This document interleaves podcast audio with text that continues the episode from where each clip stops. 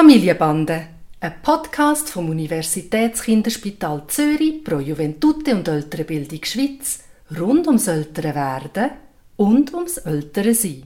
Heute zur Frage, ich spiele nicht gern mit dem. Wie sollen wir als Eltern auf das reagieren? Hi Papi. Hoi Noah. Der Tani hat äh, seit neuestem in seinem Umfeld ein Kind, wo mich ein bisschen auffällig dunkt. Also ich habe das Gefühl, der hat sozial sehr schwer. Ich habe das Gefühl, er hat eine Behinderung, auch wenn man es nicht gerade sieht, aber er scheint mir einfach ein bisschen auffällig zu sein.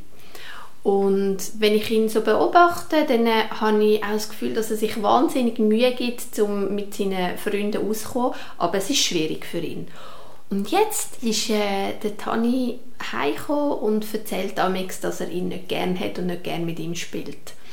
Und ich merke, wie es mir richtig äh, leid tut. Und ich hätte so gern, dass der Tani sich dem annimmt und ihm hilft und ihn integriert. Und natürlich mit allen anderen auch noch. Aber dass er wie ein, bisschen ein Gespür dafür hat, dass es für den Bub nicht ganz so einfach ist wie für die anderen. Ist das etwas, wo wir können, irgendwie ihm helfen, wo wir ihn sollen darauf auflüpfen, wo wir ihm sollen erklären vielleicht sogar? Also ich habe noch eine Verständnisfrage. Wenn du sagst, er gibt sich sehr Mühe, meinst du da den Tani oder meinst du das andere Kind, das probiert? Das andere Kind. Das andere Kind, wo, es einfach auf eine ungeschickte Art macht. Genau. Ja. Also es sucht den sozialen Kontakt und, und eckt an, oder? Ja. Also mir gehen eigentlich zwei Gedanken durch den Kopf. Das eine ist, ich glaube, ein Kind hat das Recht auszuwählen, mit wem es gerne spielen will und mit wem es nicht gerne spielen will. Und deine Gedanken sind edle Gedanken, dass du gerne hättest, dass er jetzt gerade mit dem Kind, das es ja nicht so einfach hat, besonders lieb wäre. Aber grundsätzlich finde ich, gehört das in die Entscheidung hinein und, und er soll aussuchen, wer seine Freunde sind und, und nicht du.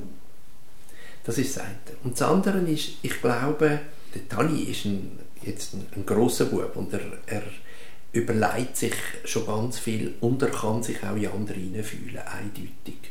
Und ich glaube, der Weg ist eigentlich nur, wenn du probierst, wenn du so schwierige Situationen siehst, mit ihm zusammen die Situation anzuschauen und versuchen, ihm das Kind so weit erklärbar zu machen, wie das möglich ist. Und versuchen, einen inneren Rollentausch zu machen mit ihm, dass er sich in das andere Kind versetzt und vielleicht aus dieser Warten aus, ich kenne ja das Kind nicht, aber vielleicht spürt, so wie du das vorher gesagt hast, dass das Kind probiert, auf eine ungeschickte Art, aber probiert, Freunde zu machen.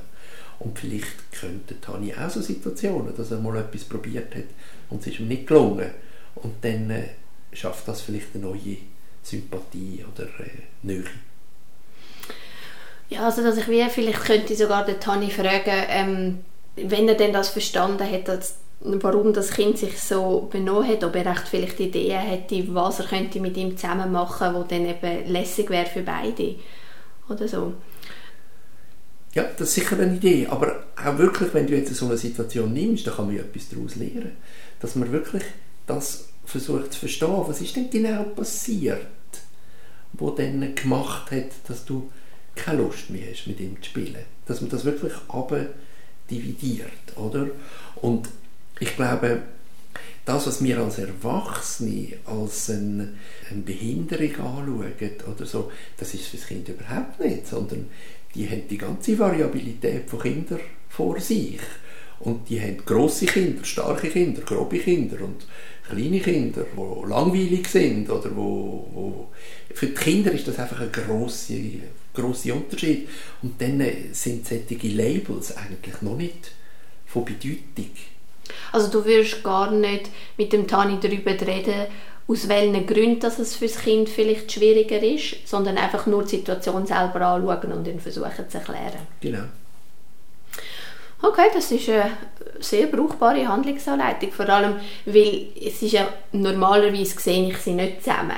sondern er erzählt mir dann die Situationen und das ist eigentlich der beste, der beste Ausgangspunkt zu meinen Fragen und warum ist das so gewesen und was ist passiert ja. und so weiter.